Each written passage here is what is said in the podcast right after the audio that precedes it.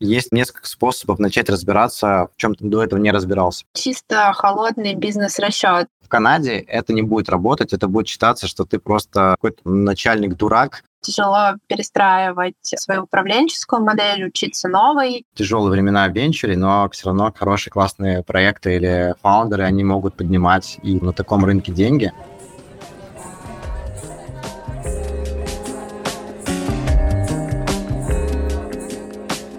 Привет!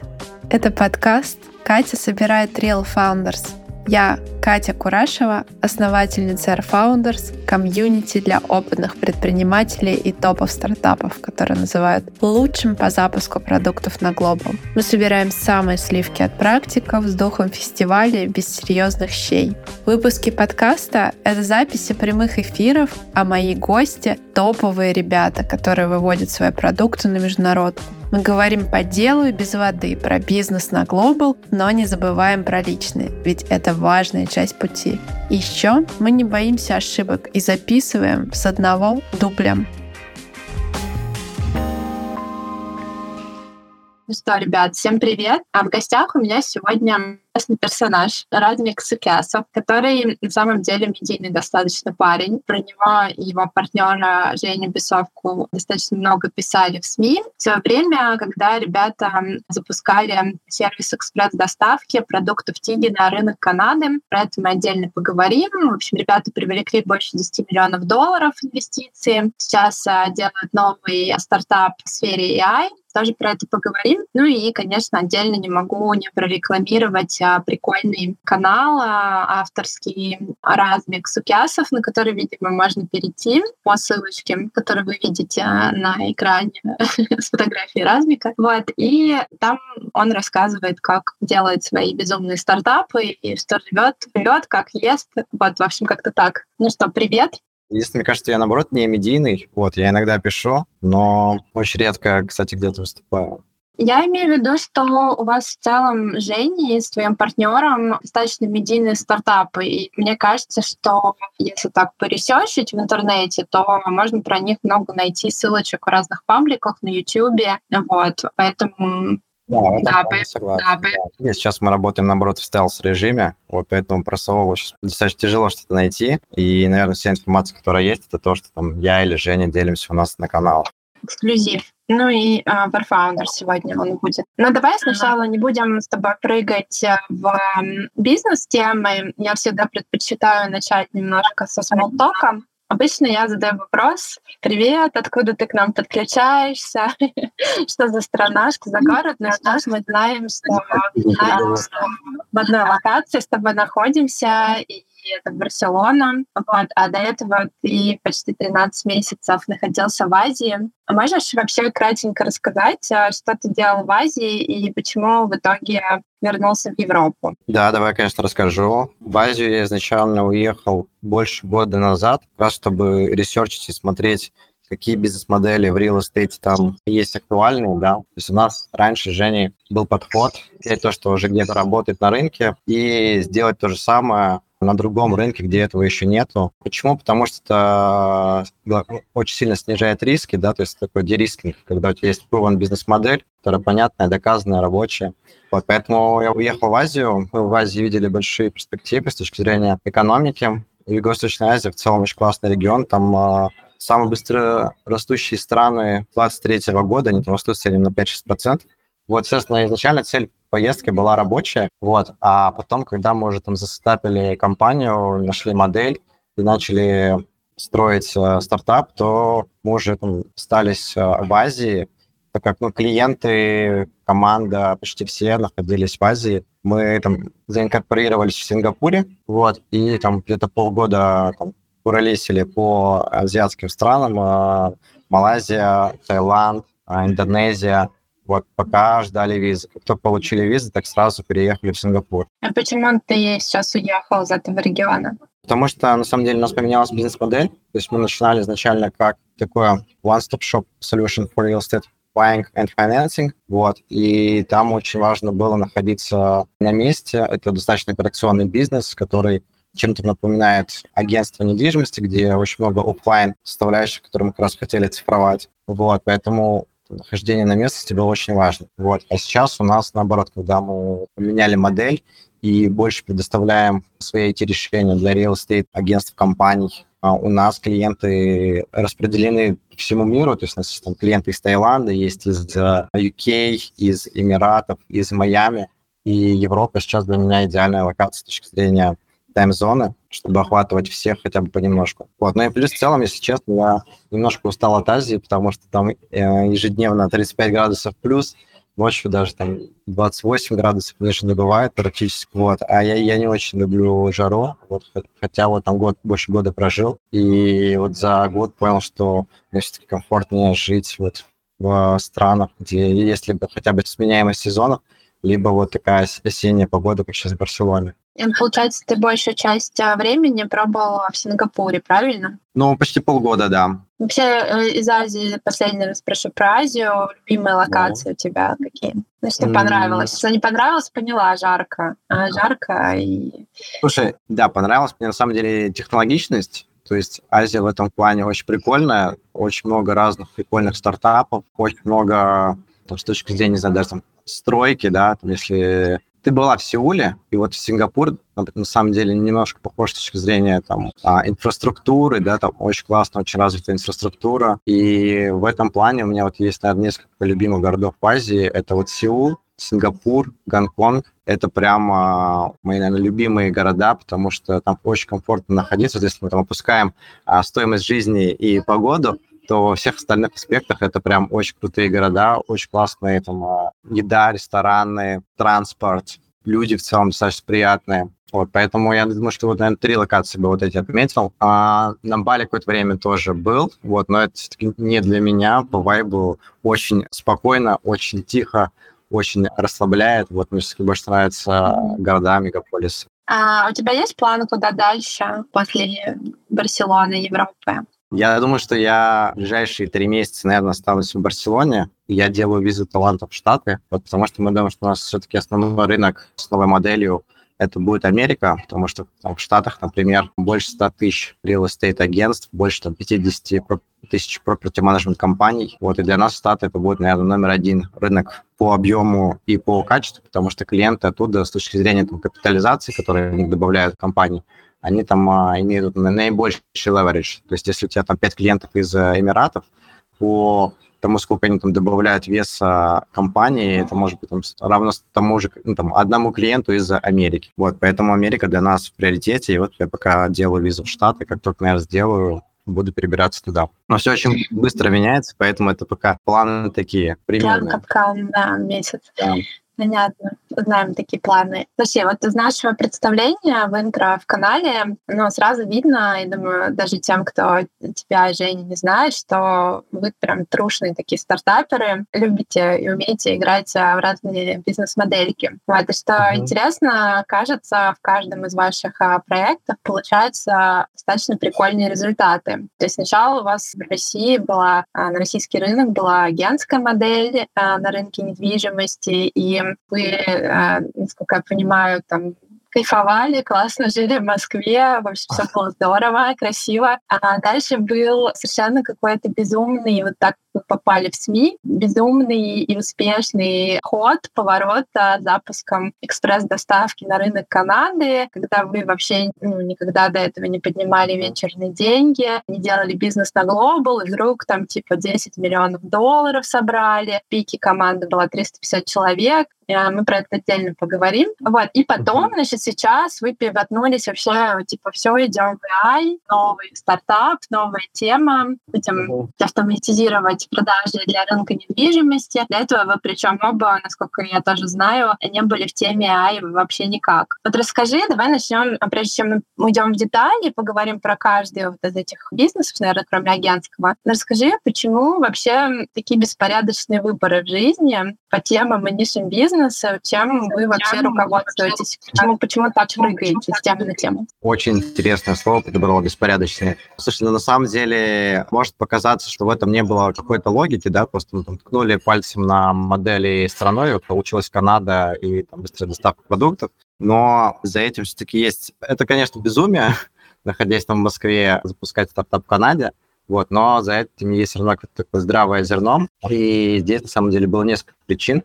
Первое, это еще между агентством и доставкой продуктов в Канаде мы строили сеть киберлаунжей, ресторанов, база. И там у нас была доставка, это было ковидное время, вот, и нам ковид очень сильно мешал расти. То есть мы там до ковида очень круто отросли, но в ковид мы прям страдали, потому что делали очень много усилий, при этом как бы ветер нам дул в лицо, и нам было очень тяжело а, из-за этого там двигаться.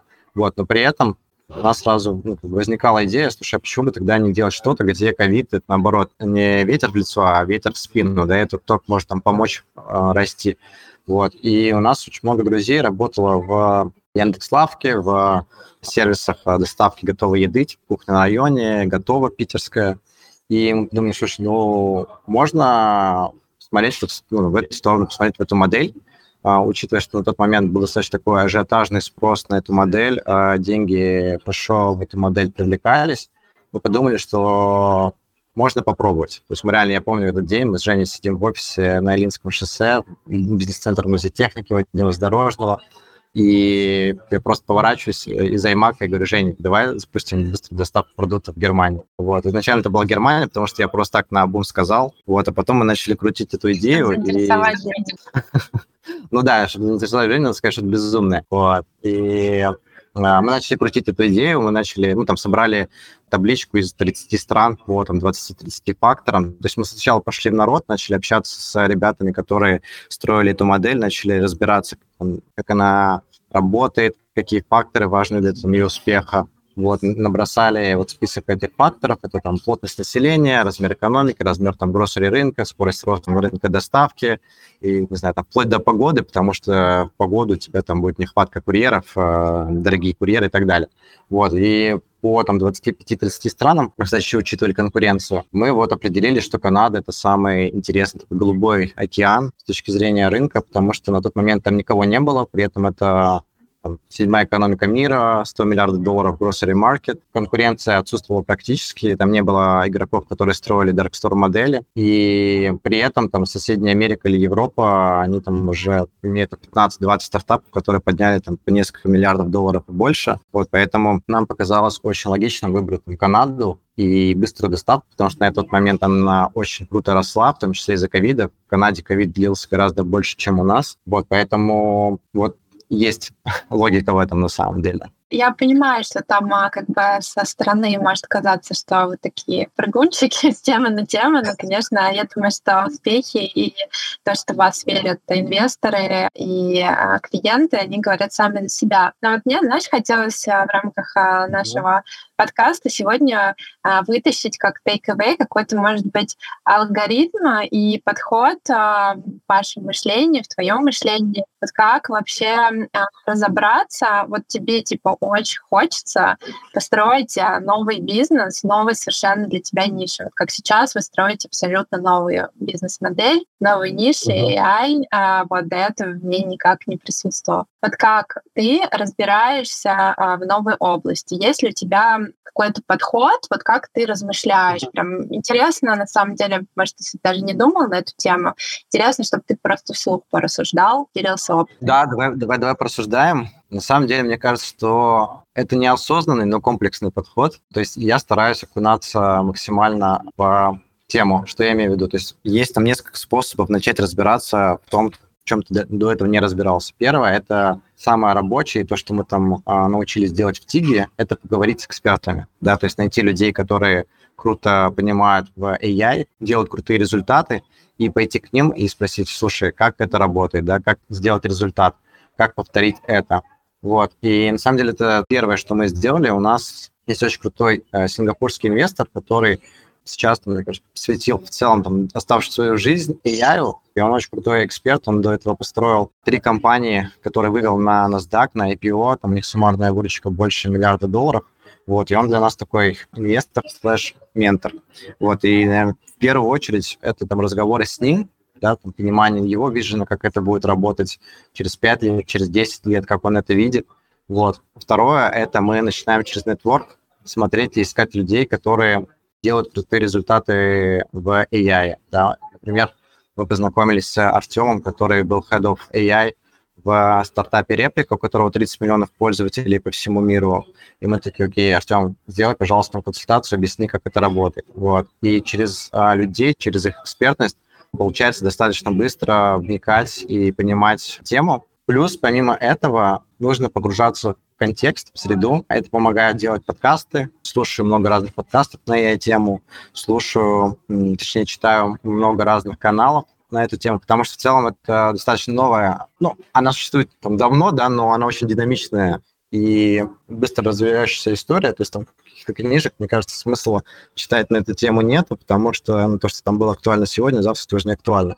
Вот, поэтому достаточно полезно черпать информацию там из телеграм-каналов, из твиттера, да.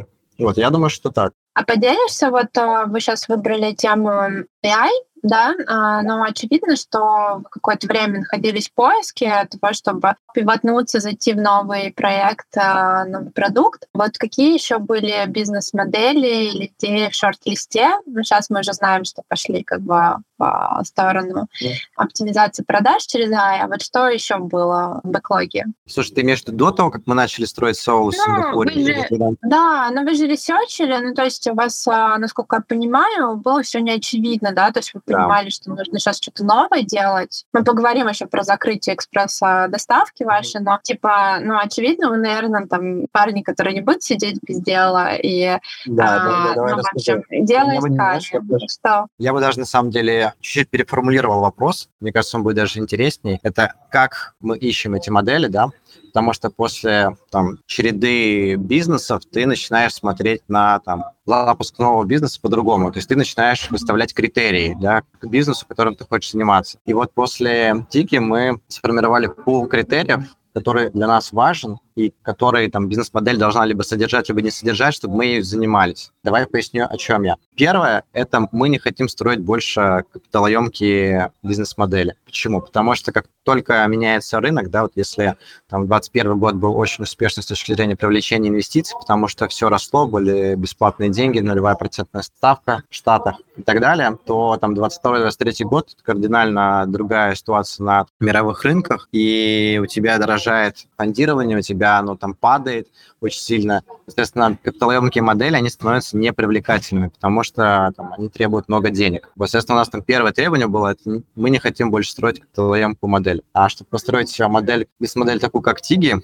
это ну, минимум нужно 100 миллионов долларов. То есть мы, в принципе, когда начинали играть в эту игру, мы понимали четко, что если мы там, не сможем поднять 100 миллионов, то, скорее всего, мы там не сможем а, построить а, до конца компанию, потому что ну, это ритейл-бизнес, да, кто, не говорил, что это там IT, стартап и все такое, да, безусловно, но в ритейл-бизнесе огромное количество IT, даже если там, посмотреть на Магнит или там на Перекресток, ну, X5 Retail Group, то это компания, у которых там IT даже покруче, чем у многих IT-стартапов из э, сферы быстрой доставки.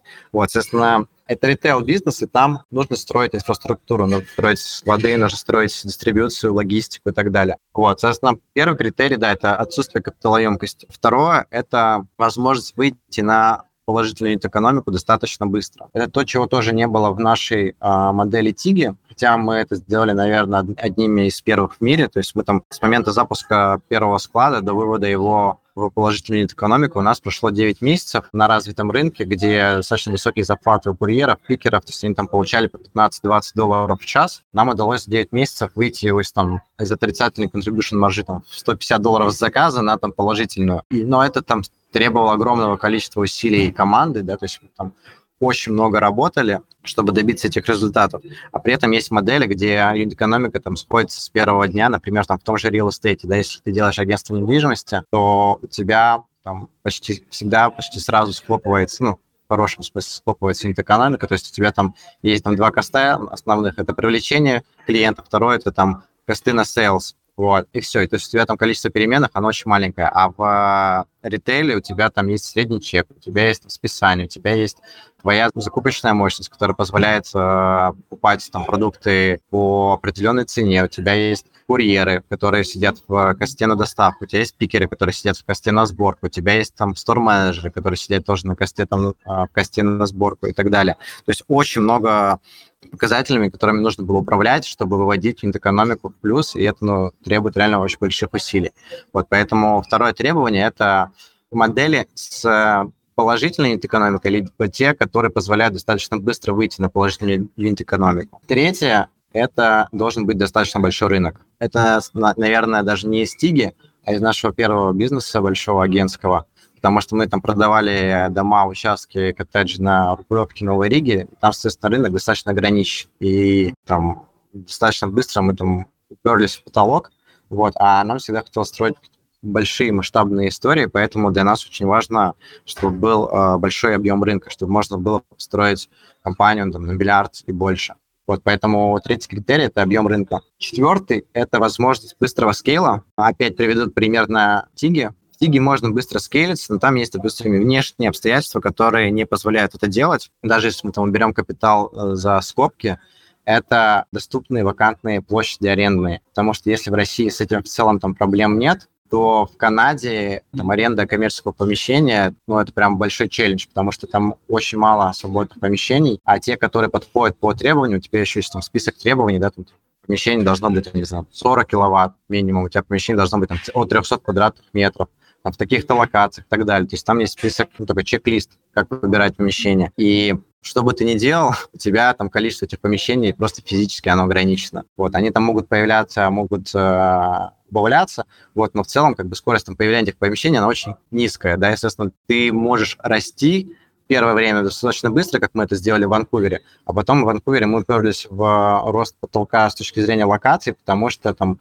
в остальных районах, где мы еще не открыли склады, мы не могли этого сделать быстро, потому что там просто тупо не было подходящих помещений, где можно было бы открыть склады, поэтому мы там в том числе пошли в Торонто. Вот. А есть модели, которые не зависят от внешних факторов, да, с точки зрения скейла, допустим, не знаю, SaaS-модели, да, то есть у тебя каждая последующая копия, например, она не требует, там, не знаю, нового производства, или она не требует там логистики, да, и, естественно, у тебя тут нету проблем в скейлинге. Вот, я думаю, что это, наверное, такие четыре основные критерия, которые мы для себя выработали при выборе модели. Ну, то есть это такой чисто холодный бизнес-расчет. Нет какого-то эмоционального, не знаю, ну, типа, в этой области мне нравится. Ну, вот я люблю делать все в комьюнити. У меня уже какой бизнес, там комьюнити. Вот, мне прям это mm-hmm. интересно. Вот эта модель поставить, она, ну, типа, сложно достаточно. Ну, вот мне нравится. А вот у вас есть а, какие-то темы или вот чисто такой mm-hmm. расчет, а, чтобы получить вот mm-hmm. прикольный рост метрик а, при, там, не знаю, положительный юнит экономики, хороший скейл и так далее. То есть вот это больше возбуждает? Или все-таки есть темы, в которые вы там типа не пойдете, если даже эти критерии сойдутся? Слушай, ну, в первую очередь а, возбуждает вызов, вот. Если нет вызова, то это точно не возбуждает, вот. А касается любимых тем, я не думаю, что у нас есть какая-то любимая тема, у нас есть как бы тема, где мы эксперты, это вот real estate, да, хотя там там, отсутствие опыта в ритейле нам не помешало построить там а, такую классную компанию, команду, достичь крутых результатов, просто потому что мы там нашли лайфхак, как быстро разбираться там, в чем угодно, да, просто ты идешь к людям, которые это уже сделали, и задаешь там вопросы, берешь в команду, то есть у нас там, команда в Tiggy была super experienced, мы там набирали людей из как раз из Лавки, из Самоката, из Гетира, это международный стартап из Турции, из Болта, ну, то есть просто идешь туда, где есть люди, которые уже это сделали один раз, и талантливые, собираешь их в одном месте. А возвращаясь к любимой теме, какой-то любимой темы нету, интересно, на самом деле, даже разбираться в новых, вот, но я бы даже добавил сейчас еще пятый критерий, и мы его, кстати, учитывали, когда выбирали, чем заниматься, это доменная экспертиза, да, то есть когда ты обладаешь экспертизой в чем-то, где ты понимаешь, что ты там, наверное, ну, там, если не самый умный, то один из самых умных. Вот, и это тоже, на самом деле, помогает строить бизнес, потому что вот сейчас, когда мы делаем продажи, мы там можем продавать очень легко, потому что мы очень хорошо понимаем боли наших клиентов, потому что мы сами раньше были агентством недвижимости, да, мы сами раньше там сталкивались с теми же проблемами, с которыми там сталкиваются они сейчас до сих пор.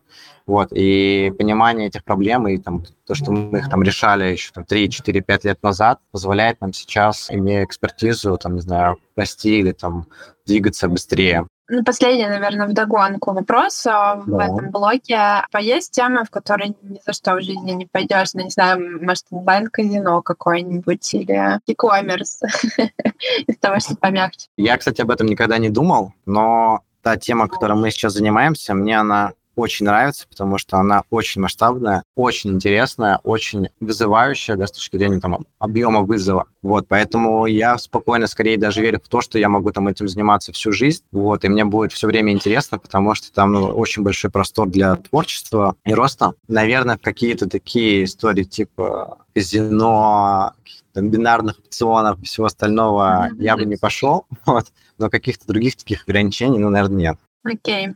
Не удалось тебя вытащить, что типа что-то за рамками закона. Ладно, смотри, а я люблю спрашивать про рынки, вообще про выбор рынка. И ты сейчас рассказал, как вы выбирали рынок Канады буквально на между рынком Германии, я так поняла. Да. Ну, я, я шучу, конечно. Ну, в общем, короче, выбирали на листочки, на коленки, и потом уже а, на самом деле уже сделали более такой комплексный экономический анализ. Вот вы про это рассказывали в других интервью. Вот я, знаешь, тебя хочу спросить, а как строить бизнес на рынок Канады? Вот какие, может быть, неожиданные штуки ты заметил, о которых не знал до того, как вы уже с момента вот с бумаги, да, с презентации до ресторана перешли вот в эту стадию уже именно запуска бизнеса? Что интересненькое, неочевидное, может быть, то даже на чем вам не удалось вытянуть бизнес по факту? Классный вопрос. Наверное, в первую очередь это отличие культур, ментальное отличие, да, потому что люди из там Европы, они одни, люди из Азии, они другие, люди там из Америки третьи, из Канады четвертые. И вот в Канаде реально просто другая культура, другие люди. Вот, она может быть больше похожа как раз там на американскую в большей степени, вот, но это то, что нам сначала удавалось немножко с трудом, но мы нашли там, с этим работать. Что я имею в виду? В Канаде, например, мы в России мы привыкли там достаточно прямо давать фидбэк, да, что если там кто-то сделал фигню какую-то, ты приходишь и говоришь, слушай, чувак, ты сделал фигню, давай переделаем и там объясняешь, почему, или там не объясняешь даже. В Канаде это не будет работать, это будет считаться, что ты просто какой-то начальник-дурак, и просто у тебя нет никакой культуры, и ты вообще ну, охамел, и иди сам работай. То есть там нельзя давать обратную связь, как бы никто не поймет. Вот, там нужно делать это абсолютно по-другому. Сначала ты говоришь, какой там человек очень крутой, что он сделал классную работу, проделал. Вот, но есть как бы нюанс, и этот нюанс там заключается в том, что нужно там вот это, вот это, вот это переделать. Вот, но в целом то, что ты сделал, это очень круто, да, то есть ты должен подчеркнуть несколько раз, что человек ту работу, которую поделал, он как бы молодец, что он как что ты там ценишь то, что он делает. То есть тут очень важно показывать людям, что ты действительно ценишь, что бы они ни сделали, да, да, результаты их работы. Вот. Но там обратную связь нужно давать в очень мягкой форме. У нас даже там первое время на этой почве были какие-то конфликты, которые мы постоянно разруливали, потому что, вот, там, не знаю, там наша русская часть команды, она вот как раз была более прямолинейной, да, ну, потому что мы там были более сработанные, там привыкли там достаточно прямо, быстро, прямо даешь фидбэк, быстро получаешь результаты и там бежишь. Вот. А это сталкивалось там лбом прям а, с канадской культурой, где это вот вообще не было принято. И да, я прям помню, что там Женя подключались на некоторые звонки, там а, разруливали, объясняли. Потом даже у нас а, был внутри компании, по-моему, тренинг, как правильно общаться с канадцами. Да, это, наверное, такое самое неочевидное было, о котором мы, там, в принципе, даже не думали команда была, получается, смешанная, да, то есть русскоговорящие и канадцы, или вообще из разных стран? Ну, преимущественно у нас была канадская слэш русскоязычная команда, но у нас были и ребята из э, Мексики, например. Мы там построили саппорт в Мексике, потому что это тупо было дешевле, при этом они находятся в тех же тайм-зонах, как и Канада. Но, не знаю, ну там в Канаде у нас были люди, которые там наш HR-админ, он там был филиппинец, вот, но который там три года уже жил в Канаде. Вот, то есть у нас достаточно такая была разношерстная команда, вот, но в целом я думаю, что вот где-то к середине мы научились круто работать. Ну, это именно не только там русскоязычная часть, там, которая внутри себя работала, там, канадская, внутри себя. Нет, у нас такого не было, у нас были общие звонки, колы, мы очень тесно взаимодействовали друг с другом, вот, и просто с какого-то момента мы научились это делать правильно. А, скажи, а ты вот вообще после опыта с рынком Канады, пошел бы на него снова? Ну, то есть выбор, почему вы его выбрали, ты рассказал. А, uh-huh. Да, то есть это был аналитический такой подход, да, и интересный рынок. Вот сейчас, а, уже попробовав там что-то поделать. Слушай, я бы, наверное, на него пошел бы. То есть если бы там при всех там остальных водных э, равных, ну, то есть если, там, не знаю, там по модели все подходит, конкуренция и так далее и тому подобное, да, и вот Сама Канада, она на самом деле очень прикольная, потому что это реально ну, седьмая-восьмая экономика мира. И вот если там отбросить эти макропоказатели и вот посмотреть именно на специфику ведения бизнеса,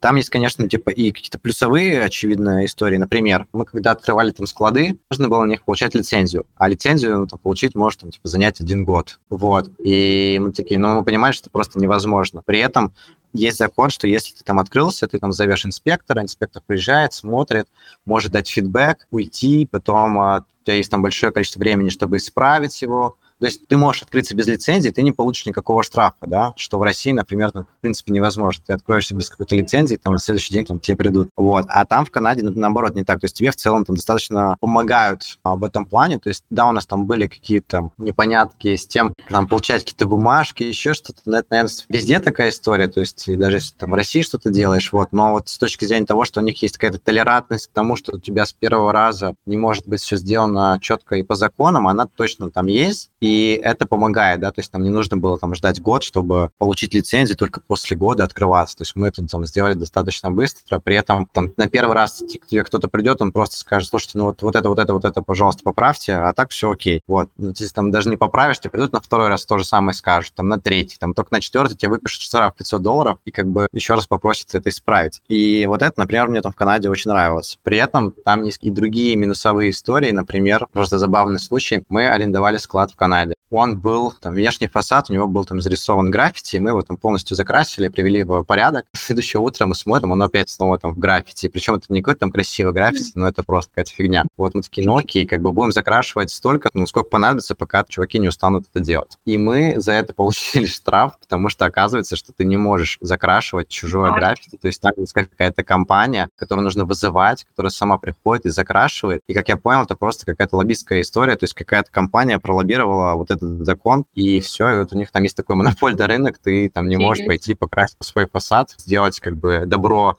этому городу, ждешь просто, когда там кто-то ну, там, из этой службы приедет и покрасит. Вот поэтому там большая часть фасадов в граффити и в самом прикольном состоянии. Может, они сами это граффити рисуют.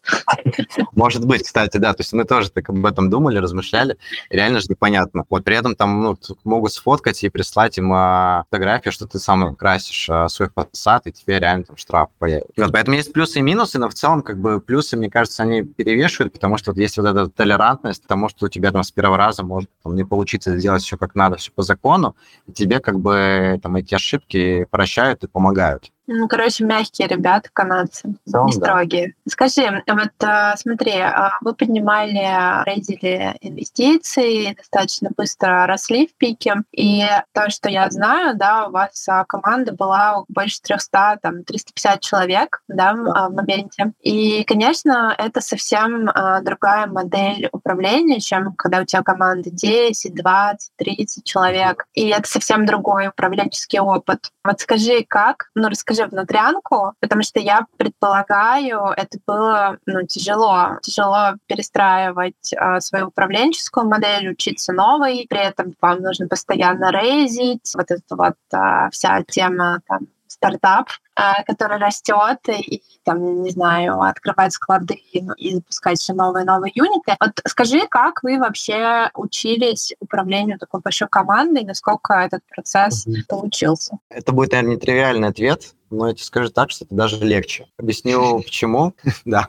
Когда у тебя есть большой вызов, большие ресурсы, ты под этот большой вызов, большие ресурсы можешь собирать крутых и талантливых ребят, которым в целом ну, как бы не нужно рассказывать или там, указывать или еще что-то там, что делать и как строить, да, то есть у них в целом есть свое представление там, касательно их скопа работы, задач, да, там, зоны, как и что делать правильно. Вот, поэтому целом у нас была команда из 15-20 uh, C-level менеджеров, у которых уже был там опыт либо там управлением 50 дарксторами, либо открытие там 200 дарксторов там по всему миру, либо построение IT-инфраструктуры для приложения доставок там, с высокими нагрузками. И тут скорее нужно было давать команде возможность для свободу, свободу, да, свободу принятия решений, свободу делать так, как они считают нужным. То есть у нас не было никогда такого, что мы там кому-то говорили, слушай, будешь делать вот так вот. Нет, то есть мы, наоборот, звали этих людей, чтобы нам говорили, как делать. У нас, конечно, были случаи, когда мы не соглашались, но это все всегда решалось в дискуссии, да, в споре, у нас всегда рождалась истина. То есть мы всегда давали... Наша задача, Женя, была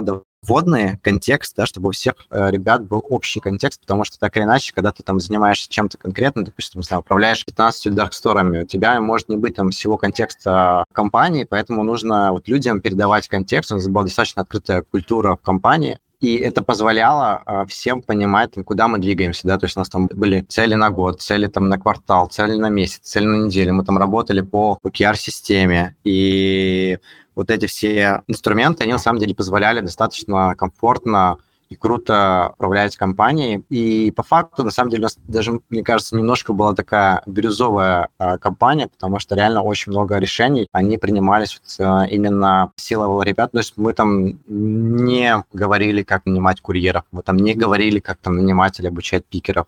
То есть если у нас там, допустим, у нас там на старте, приведу пример, была проблема, нам нужно было там нанимать быстро и много курьеров. Понятно, что у нас там был C-level сотрудник, который там отвечал за то же самое там в Яндекс.Лавке, вот, но в России, да, и в России, допустим, он там понимал, как это делать. Вот, а в Канаде мы это делали там в первый раз, и он, соответственно, тоже.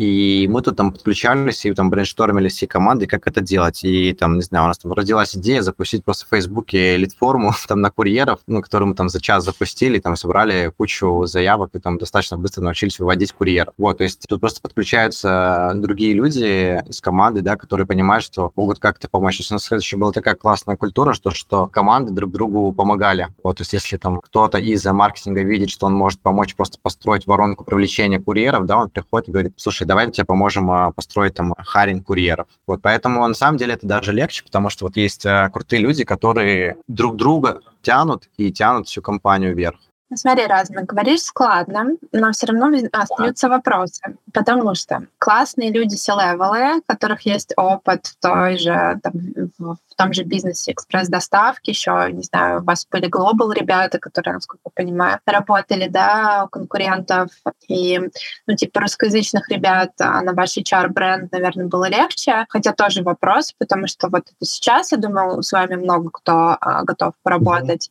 а тогда все таки вы только начинали новой области и, пришли как бы совершенно другого типа бизнеса, который, ну, нельзя сказать, что такой, типа, супер понятный для ребят, которые в стартапах mm. работают. Вот, и поэтому вопрос про то, на самом деле, как работать с HR-брендом и на что брать, а, цеплять классных ребят, которые тебе потом все это прекрасно выстроят, когда ты, на самом деле, темная лошадка для них. Ты только выходишь на этот рынок, вы как фаундеры тогда были не особо известны, вот, и ну, в целом все происходило достаточно быстро и стихийно, чтобы постепенно это вот наработать, репутацию и имя. Вот про это можешь чуть-чуть подраскрыть карты, потому да, что давай, давай. Хаки, может Слушай, быть, я думаю, что, что это на самом деле просто мы, знаешь, ставили один кирпичик за другим. Что я имею в виду? То есть понятно, что если мы там завтра с Женей идем а, собирать эту команду, то, наверное, мы там ее за один день не соберем, несмотря на то, что мы там собрали ее достаточно быстро, но тебе нужно там знаю, продать эту идею сначала одному человеку, да, который в нее поверит. Например, там, кстати, в нашем случае это был даже не, не сотрудник, а инвестор, и это был Оскар Хартман. Вот, то есть мы, мне кажется, первому подали эту идею а, Оскару, вот, и он нас первый поверил. Вот, а потом, когда ты уже так, начинаешь вот, набирать таких беливеров, да, в тебя,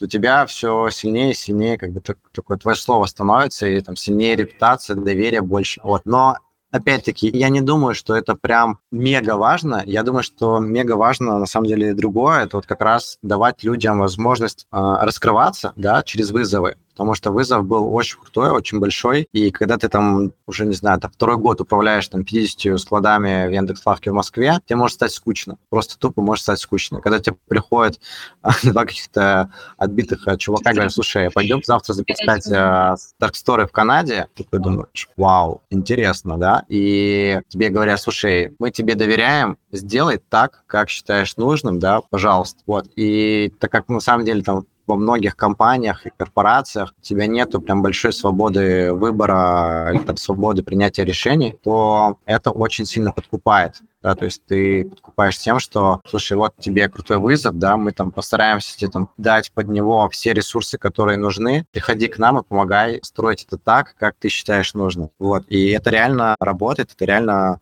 в хорошем смысле подкупает людей, потому что, ну, как бы, да, может, у тебя там а, работа в лавке будет стабильнее, но живешь ли ты там свою счастливую жизнь, да, ты, как бы, если у тебя everyday, там, день сурка, и ты делаешь там плюс-минус одни и те же задачи, ну, наверное, нет да, ты же все равно хочешь, если там, такой достаточно осознанный человек, у тебя есть желание расти, да, и оно скорее будет выше, чем каких-то бонусов, бенефитов или там стабильности. Короче, вы приманивали авантюра и интересной жизнью в Канаде. Ну да, да. Окей, давай поговорим про ваш новый... Я бы еще подчеркнул, что на самом деле это так и было. То есть люди, которые а, пришли и поработали, они друг друга усилили, да, и как бы мне кажется, что многие после Тиги, они уходили там на зарплаты X2, X3 в другие компании. Просто поработав один год. Ну да, да. Ну, знаешь, здесь похоже, вот э, я начала смотреть э, сериал на выходных про Spotify и про то, как они заманивали mm. команду потихонечку, да, мне кажется, похоже здесь, да, что да, ты, да, не знаю, можешь быть офигенным юристом, и как там вот одна из героинь, и а, типа у тебя все понятно, ты партнер, а, ты сначала младший, потом старший, классные деньги и так далее, но тут тебе приходят горящими глазами предлагают вообще какую-то революцию сделать, и, и часть людей это точно цепляет. Давай поговорим про вашу э, историю, да, текущую, которую uh-huh. вы сейчас настроите. Как вообще искали продукт Market Fit для этой темы, и что у вас сейчас, ну, какая стадия? Uh-huh. Дай чуть-чуть внутрянки. Давай, давай расскажу. На самом деле продукт из этого получился отчасти случайно, потому что изначально это был внутренний продукт для нашего стартапа в Сингапуре, для нашего агентства. То есть у нас всегда была задача максимально стандартизировать качество риэлторской услуги, да, потому что оно очень сильно зависит от того, к какому агенту, менеджеру ты попадешь. Попадешь к хорошему, у тебя будет нормально хорошее качество. Попадешь к плохому, будет плохое. А там 95% агентов и отзывов на агентов, они, как правило, плохие, да если кто-то взаимодействовал с а, real estate менеджерами или там, риэлторами, я думаю, вы там понимаете, о чем я говорю. То есть у нас была задача, да, сделать эту услугу понятной, а, качественной, ну, как в Макдональдсе. Знаешь, когда ты приходишь, ты здесь находишься в каком-то непонятном городе, в какой-то крайней точке земли, но если там есть Макдональдс, ты знаешь, что ты можешь прийти, и как бы в целом ты съешь и не отравишься. Вот, идея была... Уже хорошо. Да, да, уже хорошо, да. Вот. И идея была в том, чтобы просто давать ну, хотя бы нормального качества услугу тем, кто обращается за там, покупкой а, недвижимости и там, получением ипотеки. Вот, и мы начали для себя разрабатывать вот AI Copilot для наших real estate агентов, который бы позволял хендлить всю коммуникацию от старта, когда там заявка пришла, до момента там назначения показа. То есть, чтобы он там квалифицировал клиента, задавал вопросы касательно его запроса, да, где он хочет купить, э, в каком бюджете, когда планирует покупку, сколько комнат. А потом, исходя из его запроса, делал подборку объектов там, в нашей базе, предлагал там, выехать посмотреть, и это на самом деле уже там решает 70% задач, которые там делает агент, и зачастую еще агент делает их пустую, потому что не каждый клиент покупает с ним, да, там раз конверсия очень маленькая. То есть, там, если ты работаешь со 100 клиентами, то там у тебя может купить 1, 2, 3, 4 максимум. Вот, поэтому ты очень много работы делаешь впустую. И это, кстати, еще морально на агентов давит, поэтому в том числе они не очень, наверное, приветливые, не очень любят отдаваться и качественно там вкладываться в то, что они делают, потому что они не до конца понимают, купишь ли ты с ними или не купишь. Вот. А когда это делает э, Крис и я, да, он как бы ему, у него нет эмоций, да, он как бы всегда это делает э, там, одинаково, с одинаковым качеством. Вот. И мы изначально это сделали для себя, выкатили, привели весь отдел продаж на Криса, и увидели рост там, в конверсиях сумасшедший, то есть там у нас два раза выросла конверсия в целевую заявку, у нас там а, два с половиной раза упала стоимость привлечения клиента. Мы такие, вау, крутой результат. И здесь у нас появилась идея начать это продавать как SaaS-решение для real estate компаний, потому что в мире там миллионы, десятки миллионов real estate компаний, то есть это огромный достаточно рынок, и при этом там ну, почти никто сейчас этого не делает. Вот. И, ну, кстати, до, до этой идеи у нас там еще была там промежуточная идея. Мы думали это, наоборот, сначала продавать как апку для риэлторов, то есть для таких самозанятых чуваков, которых там есть свои клиенты, чтобы помочь им там а, лучше работать с клиентами. Вот, начали делать каздев на трех рынках в Сингапуре, в UK, в Штатах и увидели, что среди риэлторов такой проблемы не существует, потому что мы с ними общались, да, они такие, слушайте, у нас вообще все хорошо, мы очень классно общаемся с клиентами, у нас мы оперативно отвечаем, ну, как бы, не знаем, зачем нам это. А потом шли к их руководителям, а руководители говорили, о боже, можно, пожалуйста? Мы понимаем, что у нас типа агенты, риэлторы очень плохо работают, что мы там ничего не понимаем, что они там делают, что они там отвечают через 3-6 часов в лучшем случае, там через сутки. Вот, как бы агентам им было тяжело признать, что они могут там свою работу делать плохо, поэтому для них это было не актуально. Вот, и вот через КАЗДЕФ мы поняли, что аудитория наша, она лежит чуть выше, и пошли в нее, начали через нетворк искать компании, которым это может быть интересно, и достаточно быстро вот писали их первых клиентов, и спустя месяц, когда у нас там уже начали приходить просто входящие запросы там, знакомых, э, коллег предыдущих там, на там демо посмотреть, мы поняли, что да, здесь э, есть продукт market fit, потому что реально был очень большой спрос, и у нас конверсии звонка в продажу стопроцентная. А давай мы вот а, поговорим как раз про B2B продажи, то есть это модель SaaS, подписки. Ну, во-первых, а, в тех пилотах, да, еще так понимаю, стадии пилотов пока. То есть mm-hmm. это что это за клиенты? То есть это, я поясню, а, это чисто международные клиенты или mm-hmm. что-то вот по русскоязычным а, контактам давай, пока давай, что? Да. И как вы им продаете? Mm-hmm. Вот немножечко про сам процесс, что mm-hmm. они так хорошо конвертят. Давай про клиентов расскажу. Это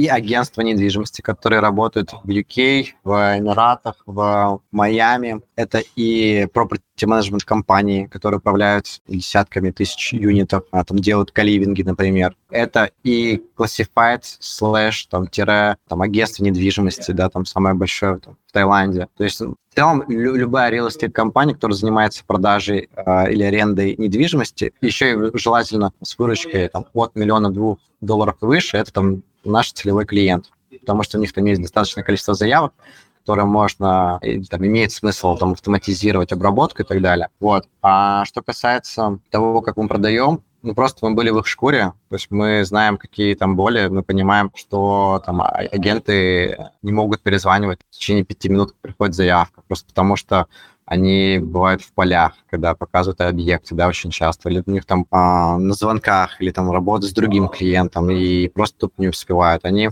могут делать плохие подборки, потому что у тебя там, допустим, там рынок Дубаев, там 200 объектов на первичке, и человек не может запомнить все, да, и хорошо знать объекты в каждой локации, а и я и может. Или человек не может с одинаковым качеством обрабатывать там 100 заявок в день, да, то есть там, может, он там обработает 5 заявок, а на шестой заявке, а, особенно если он там получил первые 5 отказов, да, ему сказать, слушай, не звоните, там, это, допустим, холодные заявки, или там теплые заявки, но там еще не настроены покупать, и которые там его там сливают или игнорят, то на шестой заявке у него там уже будет замораль, он там уже будет там звонить уставший, там с меньшим интересом, а я, в принципе, там без разницы, он может обработать 8 заявок, которые будут э, ни о чем, а там 81 будет, э, ну, будет реальный настоящий клиент, который может купить. Вот, и мы это понимаем, и понимают наши клиенты, и когда мы с ними это обсуждаем, мы прям видим, что у них прям в этом есть большая боль, которая сидит. Вот. И вот, наверное, через вот эту боль мы и продаем. А какой у вас, кстати, средний чек подписки? Я, наверное, пока не буду говорить, вот, но он будет расти. Ладно, помни, что нельзя тебя про цифры спрашивать, не буду. Давай поговорим про Женю. Мне всегда интересен вопрос кофаундерства. У меня тоже такой mm-hmm. опыт был. Сейчас я соло-фаундер. И вот, э, насколько я понимаю, вы, Женя, уже достаточно давно делаете бизнес вместе в разных... Эм, ну, то есть фактически я так поняла, что вы и, начали э, как бы э, свое знакомство с бизнесом, а потом подружились. Вот. Ну, то есть, соответственно, это такой твой близкий партнер, человек, с которым мы много что а, прожили вместе, разные периоды. Можешь рассказать, как а, устроено ваше партнерство? Вы там равноправные кофаундеры, как у вас вообще разделены роли управления компанией? И вообще, зачем, зачем, на твой взгляд, нужно кофаундерство? Классный вопрос. Давай по порядку разобрать. Давай начнем с того, как это у нас устроено. Да, мы с Женей равноправные партнеры, мы с ним, мне кажется, уже, наверное, лет 8, если не больше, делаем все проекты вместе. И очень часто кто-то спрашивает, как так у вас получается а 8 лет быть вместе и, типа, там, не знаю, не ссориться или не расходиться. И мне кажется, две основные причины. Первое — это то, что у нас с Женей одинаковая цель в жизни, да, то есть вместе мы хотим построить большую классную компанию. Нас она драйвит, нас она возбуждает, зажигает огонь, и, естественно, каждый раз, когда мы с ним принимаем а, любые решения в рамках компании, мы всегда руководствуемся нашей целью. То есть приведет ли это там, сделать нас ближе а, к этой цели или нет. То есть когда ты задаешь себе этот вопрос, то у тебя еще очень часто отходит там на второй план твои какие-то личные интересы внутри этой компании, твое эго, потому что ты понимаешь, что да, там может быть для твоего эго сейчас лучше сделать так, как ты хочешь, вот. А для твоей конечной цели, которая у вас одна и та же, да, тебе там, не знаю, может, стоит уступить или сделать, или там послушать, что тебе говорит твой партнер, и да, и это очень помогает. А второе – это ценности. То есть у нас, Женя, очень сильно совпадают ценности. То есть мы за прозрачные, доверительные отношения, да, то есть у нас знаю, никогда друг другу не недоверяли, мы всегда были open-minded, да, то есть, ну, это, кстати, очень важная штука, быть open-minded, потому что у нас из-за этого, кстати, никогда не было конфликтов, потому что если ну, кто-то что-то сказал, то второй может его либо убедить, да, либо принять, наоборот, его точку зрения. Соответственно, у нас там побеждает только тот, кто сможет привести больше аргументов. И вот если у тебя закрытый ум, да, ты можешь эти аргументы не слышать. Вот, а если он у тебя открытый, то ты их слушаешь и воспринимаешь. И вот это тоже, кстати, позволяет строить крутое партнерство. Вот. А что касается того, как у нас распределены зоны, то на самом деле у нас долгое время а, они вообще никак не были распределены. То есть мы были такие взаимозаменяемые чуваки. И от 70% или там, 60% вопросов сейчас также и остается. Вот. Но у нас есть сейчас такое небольшое разделение. А Женя больше про внешние коммуникации, да, это фандрейзинг, пиар, и продукт а в какой-то степени. Я больше про стратегию развития, рост, маркетинг. Сейчас тоже в продукте. Вот, я думаю, что у нас это вот так разделяются. Вот, но при этом, опять-таки, у нас нет такого, что там кто-то может сказать, что вот это там моя зона ответственности, ты туда там не идешь. Нет, у нас такого нет. Мы, наоборот, очень часто друг друга привлекаем в наши там, текущие задачи, проблемы, потому что одна голова хорошо, а две еще лучше, особенно когда у вас у обоих общий контекст длиной там 8 лет жизни, да, и вы там понимаете. Вот, ну, мы, то есть, очень часто смотрим на проблему под одним углом, и это и хорошо, и плохо может быть, но больше хорошо, потому что это позволяет нам валидировать, правильно ли мы там думаем, да, то есть ты можешь там посмотреть один, думать там, окей, это, наверное, работает, а может второй прийти и сказать, слушай, так не будет работать. Тогда начинается дискуссия, спор, вот, а может быть и второй, так слушай, да, мне тоже кажется, что так это будет работать, и это позволяет достаточно быстро двигаться, потому что очень часто у фаундеров есть проблема в том, что не получается быстро двигаться, потому что нужно все согласовывать, да, и это очень долго. А у нас, Женя, согласования не очень быстрые, потому что да, мы очень часто смотрим одинаково. А были а, какие-то, ну, 8 лет, не маленький срок, а были какие-то серьезные кризисы или конфликты все же за нет, время? Не, не было? Не было. Уже очень круто. Х- хорошую ты себе бизнес-жену нашел. Это прям, я просто знаю, это прям, просто я много кого, с кем общаюсь, понятное дело, на паблик такое сложно говорить и нормально, на самом деле, не шерить. Но на самом деле вот с кем не общаюсь, у кого был второй, третий кофаундер, да, но для всех это просто такая бесконечная история, которая сложно достаточно uh-huh. себя вытаскивать, но типа вот прям всегда есть какие-то непростые ситуации, но я на самом деле знаю еще одну парочку, которых тоже так же. Вот. Я даже знаю, про кого ты говоришь, да. Да, да, да, да. Вот. Слушай, а, наверное, тебя еще не могу не спросить кратенько все-таки про инвестиции.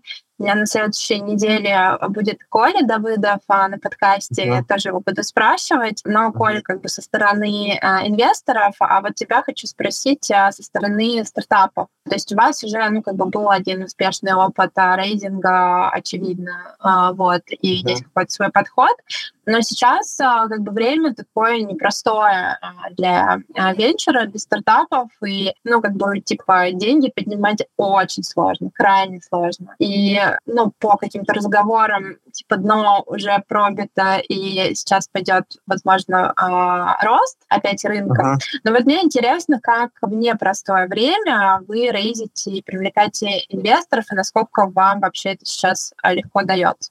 Я думаю, что соглашусь с тобой, что, допустим, там, в 2021 году было, наверное, гораздо легче и проще рейзить, да, там конверсии, наверное, там, с, а, встречи с инвестором в чек, она была даже повыше гораздо. Сейчас это точно сложнее, но это не означает, что это невозможно да, то есть э, мы сейчас поднимаем раунд и делаем это достаточно успешно, поэтому, да, как бы есть там, тяжелые времена в венчуре, но как бы все равно хорошие, классные проекты или фаундеры, они могут поднимать и там на таком рынке деньги. Да, могут быть там другие мультипликаторы, да, поменьше, но в целом это не мешает, чтобы там, поднимать деньги. И это, наоборот, на самом деле даже круто, что стало сложнее поднимать, потому что это помогает валидировать твою идею, да, если как бы ты видишь, что у тебя там ну, не получается поднять денег, то вопрос, не знаю, правильно ли ты бизнес-модель выбрал, да, а достаточно ты ли хорошо в ней разбираешься, достаточно там, правильно ли ты действия делаешь, вот, и как бы если там, не знаю, в 2021 году ты мог на все эти вопросы ответить а, не так, да, и при этом все равно поднять денег, то сейчас так сделать не получится, и это хорошо, потому что тебе там, не знаю, не придется там какое-то большое количество времени, лет потратить на то, что ты, там, не знаю, там, заведомо не, не будет работать, да, например. Вот. Что мы делаем для того, чтобы успешно рейзить? Во-первых, мы строим фандрейзинг как систему. Да, то есть для нас фандрейзинг – это продажи и воронка, да, воронка продаж.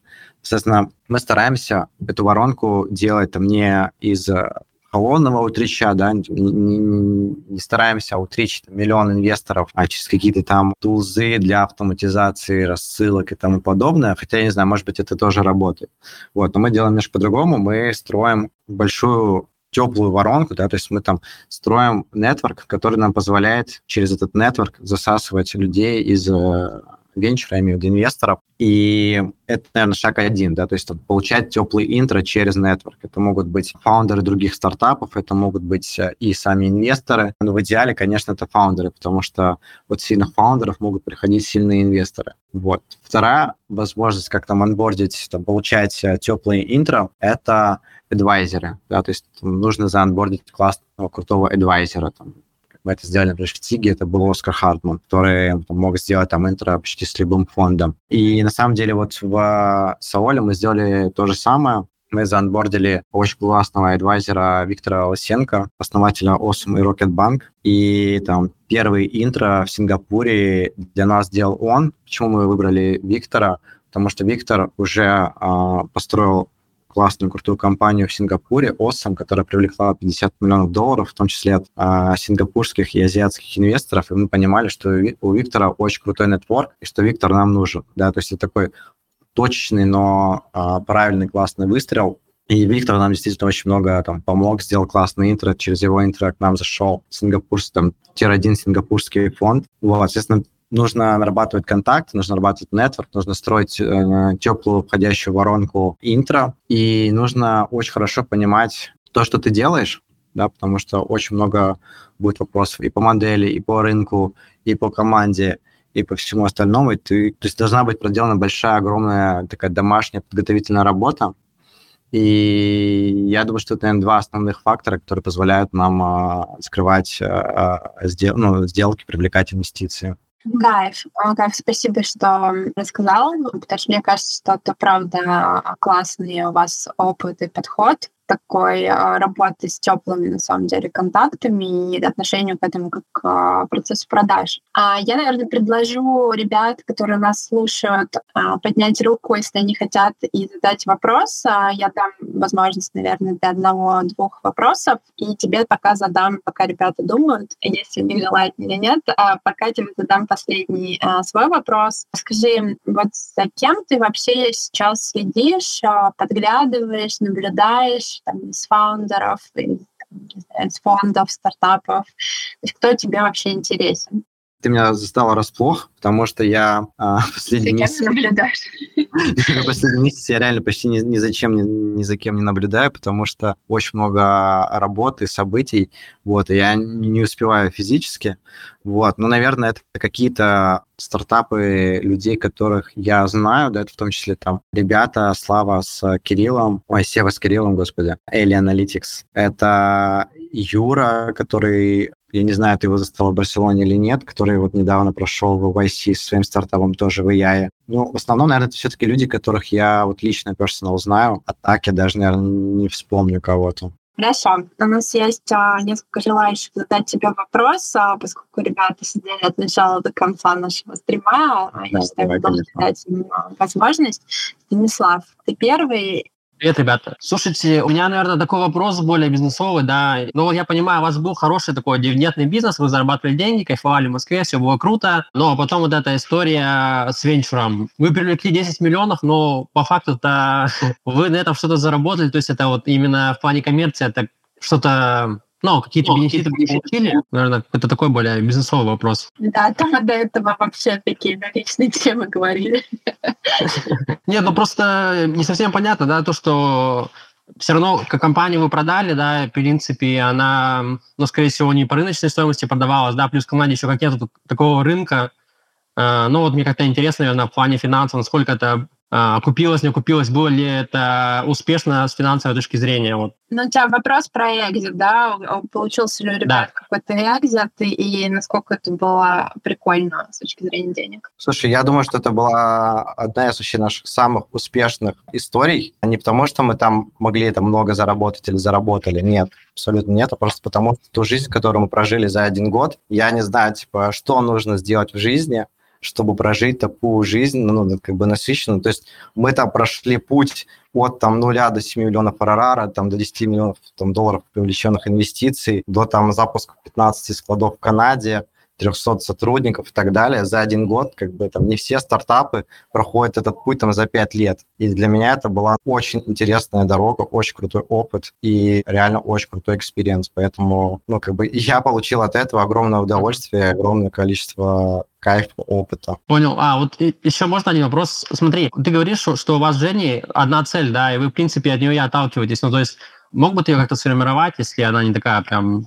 когда приватная, поделиться ею. А я ее сказал, это построить большую крутую компанию. Ну, то есть это без разницы, какая география, где вы находитесь, это просто наличие компании, вот это такой якорь? А, ну, это не, не просто наличие компании, да, то есть нам интересно создавать крутые продукты, нам интересно там а, делать продукты, которые там могут влиять там на сотни тысяч, на миллионы людей, и это заряжает. То есть нам интересно решать большие вызовы, вот, и мы видим, что мы можем там решить для всех это большой вызов через построение большой компании. Станислав, спасибо. Давай сейчас я еще дам возможность, а, там а, есть желающие задать вопрос. Спасибо, ребят. Спасибо за вопрос. А, я дала возможность говорить призме аналитики Telegram. Привет, привет. Раскрывает. ребят, вообще мы кайфуем от вашей истории, следим за каждым постом, вдохновляет в целом тема с AI сотрудниками. Может быть, ресерчили с точки зрения вообще других областей. Вот у вас доменная экспертиза крутая именно в недвижке, но в целом по рынку, какие вы еще видите области, где, на ваш взгляд, это было бы дизраптом рынка? Может быть, финансы, либо еще какие-то сферы, где вот явно это масса в первую очередь внедрять? Я думаю, это HR. HR, мне кажется, тоже можно делать очень много крутого с помощью AI, там и рекрутинг, и скоринг, и серчинг. Я думаю, что этот маркетинг тоже можно очень много крутых AI-тулов создавать. То есть там, не знаю, процесс э, создания рекламных кампаний и итерации, их оптимизации тоже за счет AI можно там в разы ускорить в десятки раз. Это там sales, да, почти любой продукт, который там проходит через sales тоже. Да, мы там еще мы выбрали там real estate, но также есть и там куча других э, сфер, это там, не знаю, там салоны красоты, да, там можно сделать AI тулзу, которая помогает салонам красоты там, знаю, подключиться за 5 минут и а, все входящие там звонки, сообщения, мессенджеры там, обрабатывать через AI. При этом тебе не нужен там, не знаю, как администратор, это будет происходить там случаи, да. конверсии и так далее, да. И, ну, короче, мне кажется, прям очень много сфер, вот, и как и с точки зрения там именно вот сфер в там, компаниях, так и с точки зрения сфер, типа там HR, маркетинг, sales, да, то есть функционально тоже очень много, я вижу, областей для применения. Спасибо за фидбэк. Будем копать тоже в эту сторону. Да, пожалуйста. Успехов вам. Спасибо за вопрос. Спасибо. И последний вопрос. Мы сейчас э, начали ресерчить э, рынок с точки зрения найма, сколько на него тратят, в принципе, и сколько тратят на сервисы по найму, и сколько тратят на C-level денег. Исходя из этого, увидели достаточно большой рынок. В принципе, на найм тратят там по триллионы долларов в год. И э, хотели понять для себя, как мы можем интегрировать АИ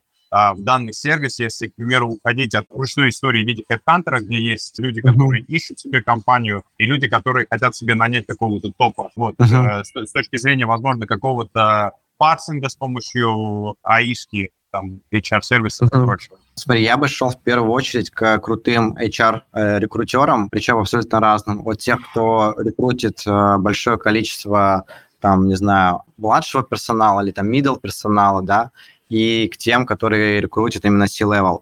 И делал бы с ними интервью, задавал бы вопросы, пытался бы понять, где у них э, расположены там основные боли, да, то есть что у них там в их работе там получается делать там тяжелее всего, или там самое там ресурсоемкое, где они там больше всего вкладывают именно там, не знаю, временных ресурсов, денежных ресурсов. И вот я бы вот эти на основе этих интервью смотрел бы, какие сегменты а, в HR кажутся там самыми привлекательными, да, потому что, не знаю, может быть, там C-level – это самые там высокие дорогие чеки с точки зрения там найма сотрудников, да, но может быть, там, не знаю, найм там тысячи курьеров или тысячи сборщиков гораздо более, там, не знаю, тяжелая задача там для людей, но гораздо более легкая задача для AI, которую можно решить. И... Я прям ну, короче, другого конца целом. Да, то есть я бы точно шел, общался бы с HR, потому что у меня там нету стопроцентно крутой экспертизы в HR, да, я много нанимал, но как бы я не HR, как бы я не эксперт в этом, вот, но я бы пошел к ним, и я бы там проводил вот глубинные интервью, и прям,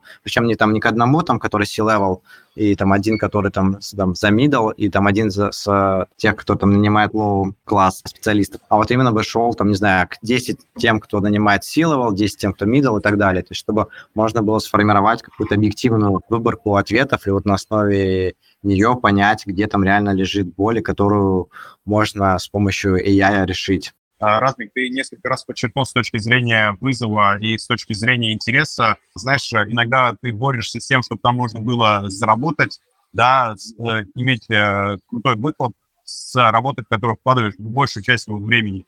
И э, как бы того же интереса, как ты разделяешь uh-huh. эту историю для себя. То есть для тебя первостепенно это все-таки действительно большой вызов и интерес, или все-таки это большие рынки и там а, решение большой проблемы для большого количества людей. Я думаю, что здесь мне важно понимать, что у меня есть какой-то понятный таймлайн и план, как я могу, вот, там, не знаю, сейчас отказаться от денег, но там через 3, 6, 12 месяцев, да, как я могу там, заработать гораздо больше. То есть если я это понимаю, то у меня нет проблемы там сегодня заработать меньше. То есть если я понимаю, что это в очень понятной перспективе, да, не какой-то туманный, что ну, может случиться, а может не случиться, а вот реально очень понятно, как к этому прийти, тогда я не вижу для себя проблемы. Вот, а так, конечно, нужно стараться скрещивать вот эти свои интересы, там, заработать денег и там перспективу. То есть они в целом должны пересекаться. А, ребят, спасибо за вопросы, за то, что слушали до конца. Я, наверное, попрошу Размика в качестве такой э, заключительной части.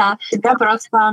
Тебя было много адвайзеров, а, каких-то людей, у которых ты учишься, э, и вообще так слышу, что ты любишь peer-to-peer, и на самом деле учиться на живом каком-то опыте. Вот был ли какой-то классный совет для наших э, читателей, слушателей, кто потом записи будет смотреть, которые тебе дали про выход на международный рынок. Или, может быть, вот ты сам можешь такой совет а, сформулировать, вот, который ты бы сам себе дал, когда несколько лет назад вы пошли на рынок Канады. Ну, смотри, на самом деле это то, с чего мы начинали, то есть это не стесняться и много учиться у людей, которые уже достигли того результата, который хочешь достигнуть ты, или которые решили уже ту проблему, которую ты решаешь. Да? То есть если у тебя есть задача знаю, там, привлечь 100 миллионов долларов, то нужно идти к человеку, который эту задачу уже выполнил, и спрашивать, как он ее сделал, понимать, просить стать адвайзером, ментором, и вот работая вместе с ним, у тебя путь до вот этой точки, он станет гораздо быстрее.